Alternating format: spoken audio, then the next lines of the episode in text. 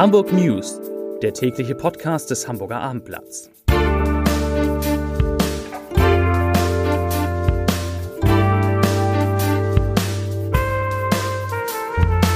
Herzlich willkommen. Mein Name ist Bernd Röttger und ich freue mich, Sie heute einmal wieder am Mikrofon begrüßen zu dürfen. Heute geht es in unserem Podcast um natürlich Corona. Aber es geht auch um den Spesenskandal bei den Hamburger Grünen um den Streik bei, in Bussen und Bahnen, morgen um den letzten Tag im Kaufhof an der Mönckebergstraße und um gleich zwei Premierenabsagen am Thalia Theater. Aber zunächst einmal, wie immer, die Top 5 der meistgelesenen Geschichten auf abendblatt.de. Platz Nummer 5. Maskenpflicht in Hamburg könnte ausgeweitet werden. Senatorin Leonard verteidigt die neue Corona-Regel. Sollte es notwendig sein, werde man weitere Straßen mit einbeziehen. Platz Nummer 2. TV-Arzt Dr. Wimmer. Vor uns liegt ein Weg trauriger Gewissheit. Hamburger Arzt Dr. Wimmer mit, seiner, mit einer traurigen Nachricht zum Gesundheitszustand seiner lebensbedrohlich erkrankten Tochter. Platz Nummer 3. Bereits erwähnt, Kaufhof Mönckebergstraße schließt früher als geplant. Eigentlich sollte der kommende Sonnabend der letzte Verkaufstag sein. Warum das Kaufhaus nun früher die Türen schließen muss. Platz Nummer 2. Der Corona-Newsblock für Norddeutschland. Mein Lieblingsformat. Neue Corona-Zahlen, der Inzidenzwert steigt wieder. Und Platz Nummer 1, der meistgelesene Artikel heute auf abendblatt.de, wurde Erzieher gekündigt, weil er einen Betriebsrat wollte. Einen Tag nachdem er seine Pläne bekannt gab, war er den Job los. Kita Schilfpark in Bergedorf nennt schwerwiegende Pflichtverletzung als Grund. Kommen wir zu den großen Themen. Eigentlich hatte ich gehofft, Ihnen jetzt hier eine Einigung der Bundesländer auf einheitliche Regelungen oder eine Einigung im Streit über das Beherbergungsverbot für Reisende aus den innerdeutschen Risikogebieten überbringen zu können. Aber die Ministerpräsidentinnen und Präsidenten tagen noch im Bundeskanzleramt. Sie beraten mit Bundeskanzlerin Angela Merkel zur Stunde über das weitere Vorgehen in der Corona-Bekämpfung. Das erste Treffen seit Juni findet auf Merkels Wunsch nicht per Videoschalte, sondern persönlich in Berlin statt. Schon das gilt als Indiz dafür, wie ernst die Lage ist. Kanzleramtschef Helge Braun spricht von einer Debatte, die historische Dimensionen haben könnte. Hamburgs Bürgermeister Peter Tschentscher ist eigens aus dem Urlaub angereist. Ergebnisse der Sitzung werden im Laufe des Abends in einer, in einer Pressekonferenz mitgeteilt. Düstere Stimmung herrscht unterdessen in ganz Europa. Überall steigen die Corona-Infektionen. Besonders betroffen sind aktuell Tschechien, die Niederlande, Frankreich und Belgien. Die Situation sei in der gesamten Europäischen Union sehr besorgniserregend, sagte die zuständige EU-Kommissarin unserer Redaktion. In allen Mitgliedstaaten gebe es steigende Infektionsraten in allen Altersgruppen, wieder mehr schwerere Fälle und wieder mehr infizierte Menschen in den Krankenhäusern. Die Kommission schlägt Alarm, richtet einen dramatischen Appell an die Regierungen in Europa. Es sei jetzt die letzte Chance der Mitgliedstaaten, ihre Maßnahmen zu verstärken, wenn wir nicht wollen, dass sich die Situation vom Frühjahr wiederholt. Die am stärksten betroffenen Länder greifen bereits zu drastischen Maßnahmen. Europa, so scheint es, ist langsam wieder auf dem Weg in den Lockdown. Kommen wir nach Hamburg. Die Zahl der Neuinfizierten in der Hansestadt ist noch einmal deutlich angestiegen. Sie beträgt 135, wie die Sozialbehörde heute Mittag mitteilte. Am Dienstag waren es noch 114. Der Inzidenzwert liegt jetzt nach einem leichten Sinken zuletzt bei 39,2 Neuinfektionen pro 100.000 Einwohnern in sieben Tagen. In Krankenhäusern werden 62 Patienten behandelt, davon 48 aus Hamburg. 14 Patienten liegen derzeit auf einer Intensivstation. Eine überraschende Eilmeldung ist da gerade noch aus unserer landespolitischen Redaktion hereingekommen. Es geht um, den, um die Spesenaffäre bei den Grünen. Der Ex-Partner von Justizsenatorin Anna Gallina ist demnach bei den Grünen ausgetreten. Seiner Partei hat Michael Osterborg offensichtlich den Rücken gekehrt. Auf Abendblattanfrage bestätigte ein Sprecher, dass der ehemalige Fraktionschef in der Bezirksversammlung Hamburg-Mitte kein Mitglied der Grünen Hamburg mehr ist.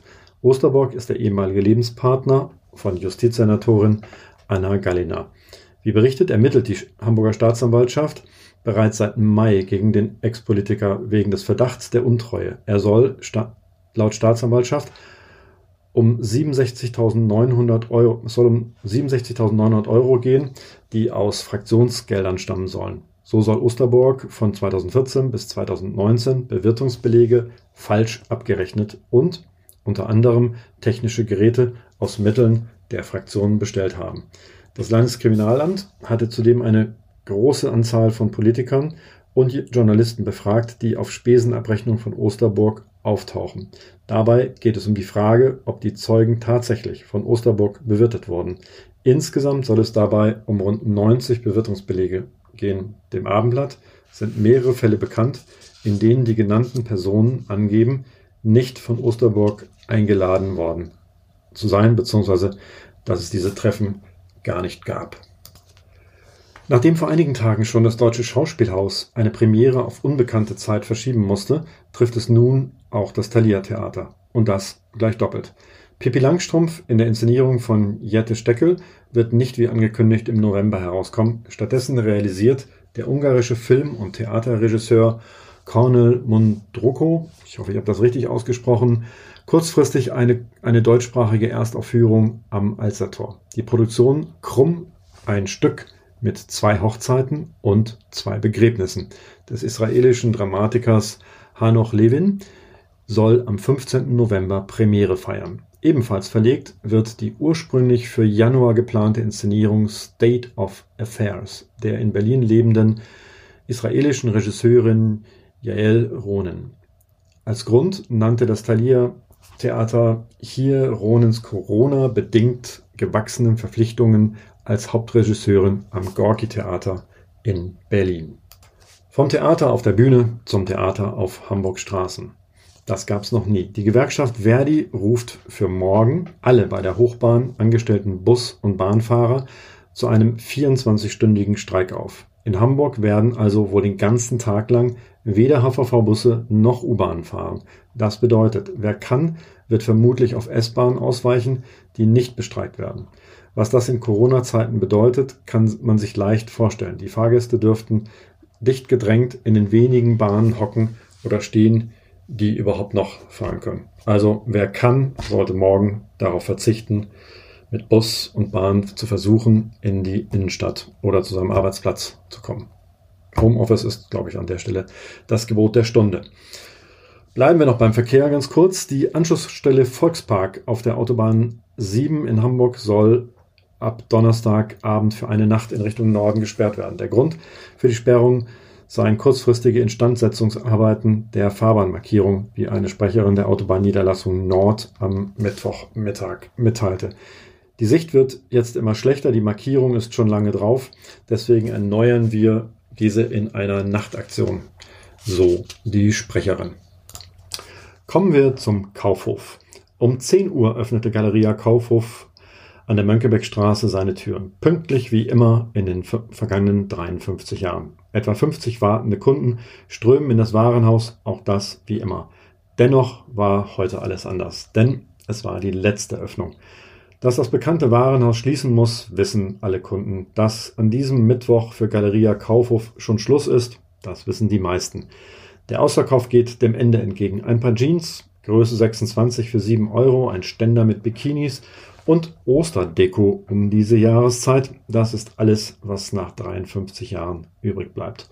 So drängen sich die Kunden um die wenigen Restposten an Ware, die noch da ist. Die meiste Ware war in den vergangenen Wochen mit bis zu 90 Prozent reduzierten Preisen verkauft worden. So sind von den einst 14.000 Quadratmeter Verkaufsfläche heute nur noch etwa 50 Quadratmeter übrig geblieben, auf denen die Verkäufer die Reste zusammengetragen haben. Im übrigen Geschäft wurden bereits die Verkaufsstände abgebaut.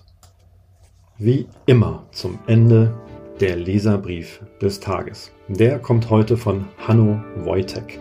Herr Wojtek schreibt zum Thema Maskenpflicht auf öffentlichen Plätzen. Bisher hatte man den Eindruck, solange man das als normaler Bürger beurteilen kann, dass Regierung im Bund und Senat die Angelegenheit gut und souverän steuern, auch gegen den Widerstand der das Problem negierenden Bürger.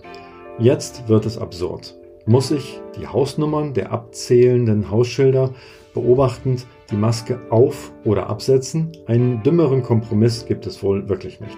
Jeder der verantwortlichen Politiker weiß, dass es richtig und das einzig Wirksame wäre, die Maskenpflicht im öffentlichen Raum zu haben. Denn den öffentlichen Verkehr, Verzehr und Trinken nur im Sitzen, an Tischen, in kleineren Gruppen zu erlauben und Stehgruppen, egal in welcher Anzahl Alkohol trinkend, zu verbieten. Soweit die deutlichen Worte von Hanno Wojtek und der Lisa-Brief des Tages. Mir bleibt nur eines zu sagen. Ich wünsche euch, ich wünsche Ihnen einen schönen Abend, bleibt gesund, bis morgen.